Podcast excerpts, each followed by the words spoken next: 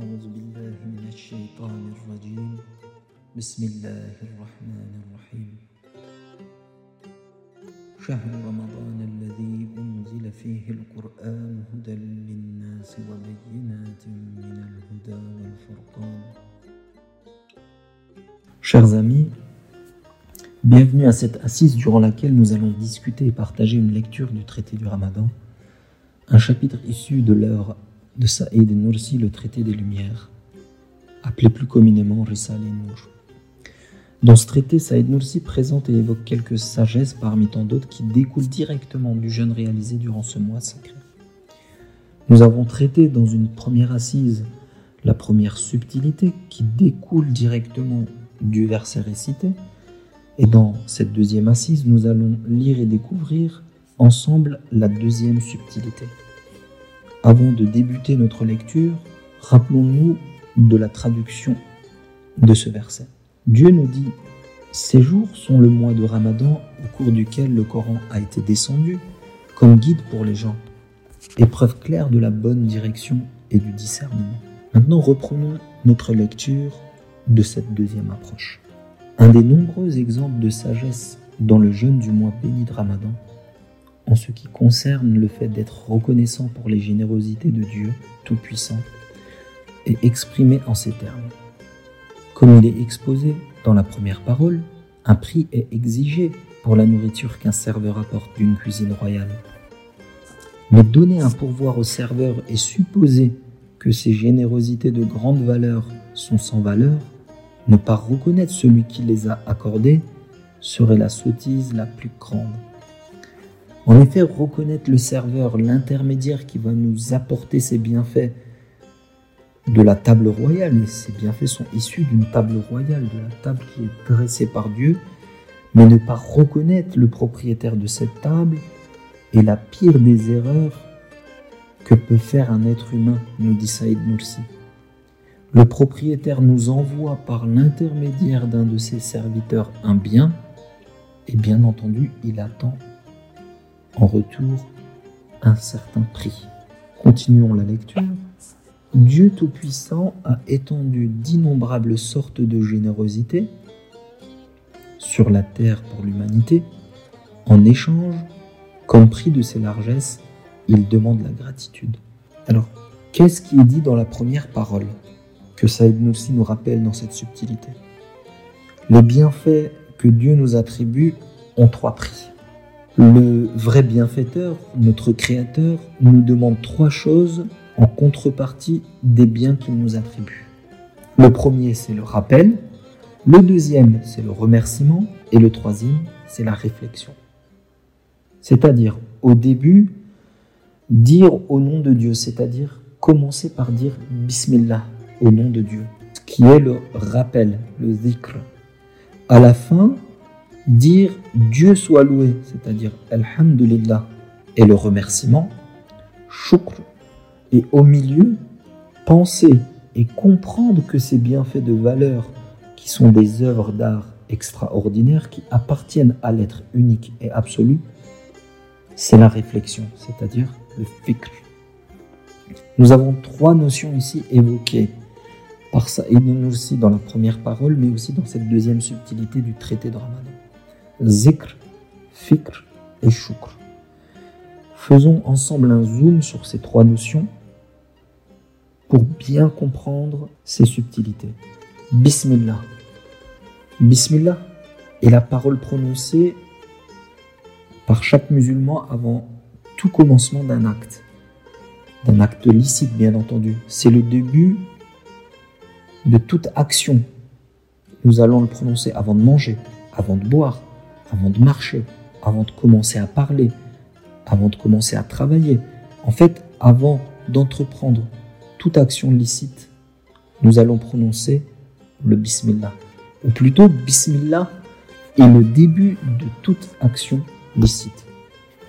D'ailleurs, rappelons-nous que le premier verset révélé au prophète commence par Ikra bismi rabbika khalaq. Surat 96, verset 1. Lis au nom de ton Seigneur qui a créé. Enfin, dans une de ses paroles, le prophète nous a dit que tout acte qui n'est pas précédé par Bismillahirrahmanirrahim est privé de toute bénédiction. Passons sur cette deuxième notion de Alhamdulillah, cette notion de gratitude qui est vitale à la fois d'un point de vue religieux, mais aussi d'un point de vue social. Dans le Coran, Dieu l'illustre à plusieurs reprises, mais prenons quelques exemples. Surat 14, verset 34. Dieu nous dit, il vous a accordé de tout ce que vous lui avez demandé. Et si vous comptiez les bienfaits d'Allah, vous ne sauriez les dénombrer. Surat 3, verset 145, nous récompenserons bientôt les reconnaissants. Surat 2, verset 172, Ô les croyants, mangez des nourritures licites que nous vous avons attribuées et remerciez Allah si c'est lui que vous adorez. En effet, reconnaître ses bienfaits et dire Alhamdulillah, c'est l'expression de cette gratitude attendue par Dieu, effectuée par la langue. C'est-à-dire, nous allons utiliser notre organe de la parole pour lui dire Alhamdulillah. C'est une façon de lui signifier notre gratitude. Il y a aussi la gratitude par le cœur et par l'action. Mais nous n'allons pas développer ces sujets dans cette assise. Donnons simplement un exemple qui illustre parfaitement la gratitude par l'action et par le cœur. Dans un hadith qui est rapporté par Al-Bukhari et Muslim, Aïcha, l'épouse de notre prophète, que Dieu l'agrée, nous dit Le prophète veillait tellement longtemps en priant dans la nuit au point que la peau de ses pieds se fendait. Je lui dis alors pourquoi fais-tu cela, ô messager de Dieu, alors que Dieu t'a absous de tous tes péchés passés et à venir Il dit, ne m'appartient-il pas alors de me comporter en homme reconnaissant? En effet, à travers cette parole prophétique, comme vous pouvez l'apercevoir, le percevoir, le ressentir, c'est un exemple concret et une, une forme de gratitude enseignée par l'être le plus aimé de Dieu, notre prophète. La gratitude fait partie des bonnes manières que nous a léguées comme héritage notre prophète. Paix et bénédiction sur lui. Donc, il y a cette notion de Bismillah au début, de Alhamdulillah à la fin, et entre les deux, il y a cette notion de fikr, de contemplation, c'est-à-dire contempler les bienfaits qu'il nous donne. Il pouvait, rappelez-vous, comme nous avons évoqué lors de cette première assise, nous nourrir de terre, nous nourrir avec des choses inodores, ou simplement d'une nourriture unique et basique. Mais tout ce qui nous donne, tout ce qui nous attribue à un emballage différent, à une odeur différente, une couleur différente, un goût différent et une certaine beauté. En fait, Dieu donne de l'importance et de la valeur à l'être humain il nous le montre à travers tous ces bienfaits qu'il nous attribue. C'est pourquoi qu'un des prix qu'il faut payer est la contemplation, réfléchir et se dire, mais qu'est-ce qui nous donne le bon Dieu? Nous sommes noyés dans les bienfaits. C'est justement contempler les bienfaits que nous attribue le Créateur. Il nous donne la possibilité de manger des aliments avec des goûts différents, avec des odeurs différentes. Nous lui devons donc à minima ce prix qui est la gratitude. À travers les trois notions que nous venons de voir, faire au nom de Dieu les notions de louange et de contemplation. Après avoir évoqué cette notion de gratitude au début de cette deuxième subtilité, à travers ces trois notions de au nom de Dieu, Bismillah, notion de louange, Alhamdulillah, et de contemplation, continuons cette lecture de cette deuxième subtilité pour voir vers quel point nous emmène Saïd Nursi. Les causes apparentes et les détenteurs de ces générosités sont comme des serveurs. Nous leur payons un certain prix, nous leur sommes reconnaissants, même très respectueux à leur égard, nous les remercions énormément, bien qu'ils ne le méritent pas. Pourtant, le vrai créateur et le vrai bienfaiteur méritent infiniment plus de remerciements que les intermédiaires de ses générosités. Alors, il faut le remercier et reconnaître que les générosités viennent directement de lui. L'homme doit apprécier leur valeur et cela se fait en percevant ses propres besoins. Nous avons dit qu'il y avait des intermédiaires qui nous apportent ces bienfaits et nous les remercions, nous les payons pour cela. Mais est-ce que nous avons conscience que le vrai propriétaire de ces biens, c'est le vrai créateur, c'est l'unique créateur, c'est Dieu lui-même. Dans la sourate 35, le créateur, Dieu nous dit Ô homme, rappelez-vous le bienfait d'Allah sur vous. Existe-t-il en dehors d'Allah un créateur qui du ciel et de la terre vous attribue votre subsistance? Point de divinité à part lui. Comment pouvez-vous vous détourner de cette vérité? Alors, en continuant la lecture de cette deuxième approche, Saïd Nursi nous dit Voilà, le jeûne du ramadan est alors la clé du vrai, sincère, grande et universelle reconnaissance. Le jeûne du mois de Ramadan est alors la clé d'une vraie, sincère, grande et universelle reconnaissance. C'est des propos à la fois clairs et limpides.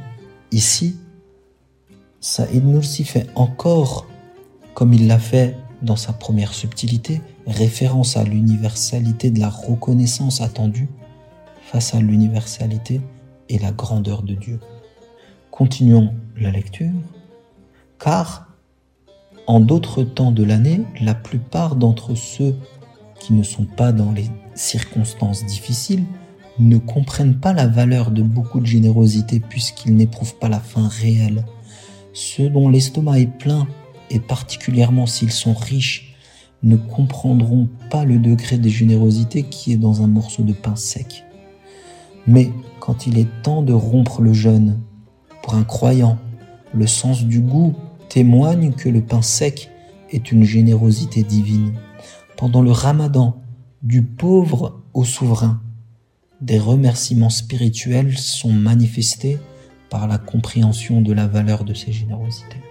En règle générale, les autres moments où nous ne jeûnons pas, donc les 11 autres mois en dehors de celui du ramadan, où nous n'éprouvons pas justement ce besoin, cette faim, en règle générale, il ne nous vient pas à l'esprit, ou très peu, cette notion de gratitude vis-à-vis de Dieu. Enfin, elle est moins accentuée que pendant le ramadan. C'est justement dans les moments difficiles, dans les moments où nous sommes éprouvés, que l'on prend réellement conscience dans sa pleine profondeur de la valeur des choses que nous possédons. Comprendre et être conscient de l'importance de ce morceau de pain sec, l'exemple que nous donne Saïd Nursi, avec lequel nous allons rompre le jeûne et en quelque sorte un remerciement spirituel. Même ce morceau, entre guillemets, banal de pain sec, que nous n'allons pas manger en règle générale, est un élément qui nous fait prendre conscience le jour du jeûne à quel point il est un bienfait donné par Dieu. Un bienfait à travers lequel nous allons rompre ce jeûne et nous allons justement à travers cette rupture remercier, montrer notre gratitude vis-à-vis de notre Créateur. Il parle aussi dans cette deuxième subtilité où il évoque une notion en utilisant ce passage du pauvre au souverain. Ce passage est intéressant en fait, dans le sens où Saïd Nursi nous explique que le ramadan pousse à l'union sociale. Quelle que soit notre classe sociale, pauvre ou souverain ou riche, à une certaine justice sociale.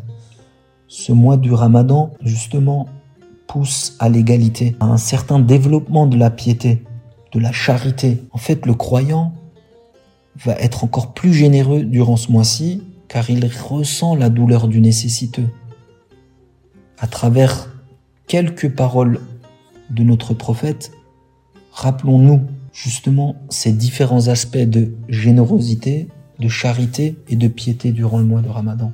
Il nous dit, la meilleure charité est celle accomplie pendant Ramadan. Qui donne à quelqu'un de quoi rompre le jeûne bénéficie d'une récompense égale à celle de celui qui jeûne sans la diminuer. Faut savoir que le prophète était le plus généreux des humains et plus encore en Ramadan quand Gabriel venait le voir. Le prophète dit aussi à qui se lève pour prier pendant les nuits de Ramadan avec foi et en comptant sur la récompense divine, Dieu pardonne ses fautes passées. Il me vient à l'esprit, en lisant ces paroles prophétiques, des anecdotes rapportées par Abdullah Aymaz, qui est un spécialiste de l'œuvre de Saïd Nursi. Il parle, dans une de ses discussions, de l'histoire d'un jeune converti en Australie qui, pendant son premier mois de ramadan, à l'approche justement de l'appel à la prière pour rompre le jeûne, prend de l'eau à la place d'une date pour faire sa rupture. Et au moment où il prend justement l'eau dans sa bouche, il avale lentement, gorgée par gorgée. Il savoure en fait chaque gorgée d'eau et dit Alhamdulillah. Comment j'aurais pu comprendre et prendre conscience de l'importance de cette eau si je n'avais pas jeûné et senti au, au plus profond de moi justement cette gratitude que le jeûne me procure. C'était la première fois qu'il jeûne et c'est très difficile de rester sans boire. Et justement, quelqu'un qui ne ressent pas la faim, quelqu'un qui ne ressent pas la soif ne peut pas comprendre. Et il exprime naturellement, justement, avec sa gestuelle, avec sa parole, le remerciement, la gratitude, Alhamdulillah. Dans une deuxième anecdote, Abdullah Imaz évoque une rencontre où il croise une personne qui fait un régime spécifique, avec uniquement comme aliment de l'eau chaude et des repas à base de farine pendant 15 jours. Il avale uniquement de l'eau chaude et des repas à base de farine. Et au bout des 15 jours, il mange une banane. Et il dit, j'ai ressenti le goût de cette banane, de ce fruit, de la tête aux pieds. C'est-à-dire ressentir ce frisson qui vous traverse au plus profond de l'âme avec une simple banane. C'est ce ressenti justement que l'on doit atteindre avec le jeûne, avec la faim, pendant ce mois de Ramadan. Et un sens du jeûne, c'est justement de nous faire comprendre la valeur des bienfaits que Dieu nous donne et nous donne aussi par la même occasion la possibilité de le remercier, de lui montrer notre gratitude. Sinon, nous ne connaissons pas la valeur de ce qui nous est attribué. L'une des sagesses du mois justement de ce jeûne est de faire en sorte d'atteindre cette reconnaissance par des choses simples, par un bout et un morceau de pain sec, par un fruit. Continuons notre lecture. En outre, puisque le repas est interdit pendant le jour, le croyant dira, ces générosités ne m'appartiennent pas. Je ne suis pas libre de les consommer car ils sont la propriété et le bienfait d'un autre. J'attends son ordre. Il reconnaîtra le bienfait comme tel et manifestera une gratitude. Ainsi, le jeûne à tout égard est de cette façon comme une clé de la gratitude, celle-ci étant le devoir fondamental de l'homme. Effectivement, c'est en restant éloigné des nombreux bienfaits que nous avons tout autour que nous prenons conscience de leur importance. Le ramadan procure à chaque être humain une meilleure connaissance de son Créateur et développe en nous un sentiment de reconnaissance, une prise de conscience que tout en fait appartient à Dieu. Nous ne possédons rien du tout. C'est lui qui dresse une table et nous propose certaines choses. J'aimerais illustrer aussi ces propos de Saïd Nursi par une autre anecdote. Lors du tremblement de terre de 1999 en Turquie, un présentateur et un caméraman filment une scène sur le terrain. Il discute avec un citoyen dévasté qui a tout perdu et qui est dévasté justement par cette épreuve, mais qui fait preuve d'un sang-froid exceptionnel. Et il dit face à, la caméra, je pensais que ces maisons et ces locaux commerciaux étaient à moi, qu'ils m'appartenaient. Mais j'ai compris que le vrai propriétaire nous a demandé de sortir et nous sommes sortis avec rien. Alors c'est à ce moment que vous comprenez que rien ne vous appartient. En fait, à travers un événement naturel, Dieu nous rappelle qu'il est le seul propriétaire des lieux. Prenons l'exemple du Covid, un tout petit virus, une molécule a chamboulé tout le monde entier et reste et on reste impuissant malgré les progrès technologiques. Nous n'arrivons pas à contrer ce tout petit virus. Nous n'arrivons pas à le combattre. Et nous sommes même dépendants face à ce minuscule virus, à cette petite créature de Dieu. En fait, le propriétaire, peu importe quand, peu importe où, il nous éprouve. Nous sommes vraiment des êtres sans défense. Nous sommes impuissants face à ces épreuves, face à sa puissance. Et justement, tout cela doit nous pousser à un questionnement essentiel. Qui sommes-nous? Où allons-nous? Qui est le grand propriétaire? Nous avions dit, hein, le Malekul Mulk. Il nous fait un rappel, Dieu, avec un simple virus, avec un événement naturel, un tremblement de terre, et nous sort de cet état d'inconscience et d'ingratitude. En fait, ces événements, si nous les regardons d'un bon œil, sont des rappels pour nous. Il nous dit attention, reprends conscience et soumets ta gratitude à ton Créateur face aux innombrables bienfaits qu'il te donne. Même dans cette épreuve, il y a une gratitude à apporter. Il nous donne la possibilité de corriger notre trajectoire et de revenir à l'essentiel. Et de retrouver le vrai sens de notre présence ici-bas, de notre rôle sur Terre. C'est une épreuve qui nous rappelle notre devoir de gratitude et de remerciement envers Dieu. Effectivement, à travers cette deuxième subtilité, nous comprenons que le jeûne devient une clé de la gratitude de l'homme vis-à-vis de son Créateur.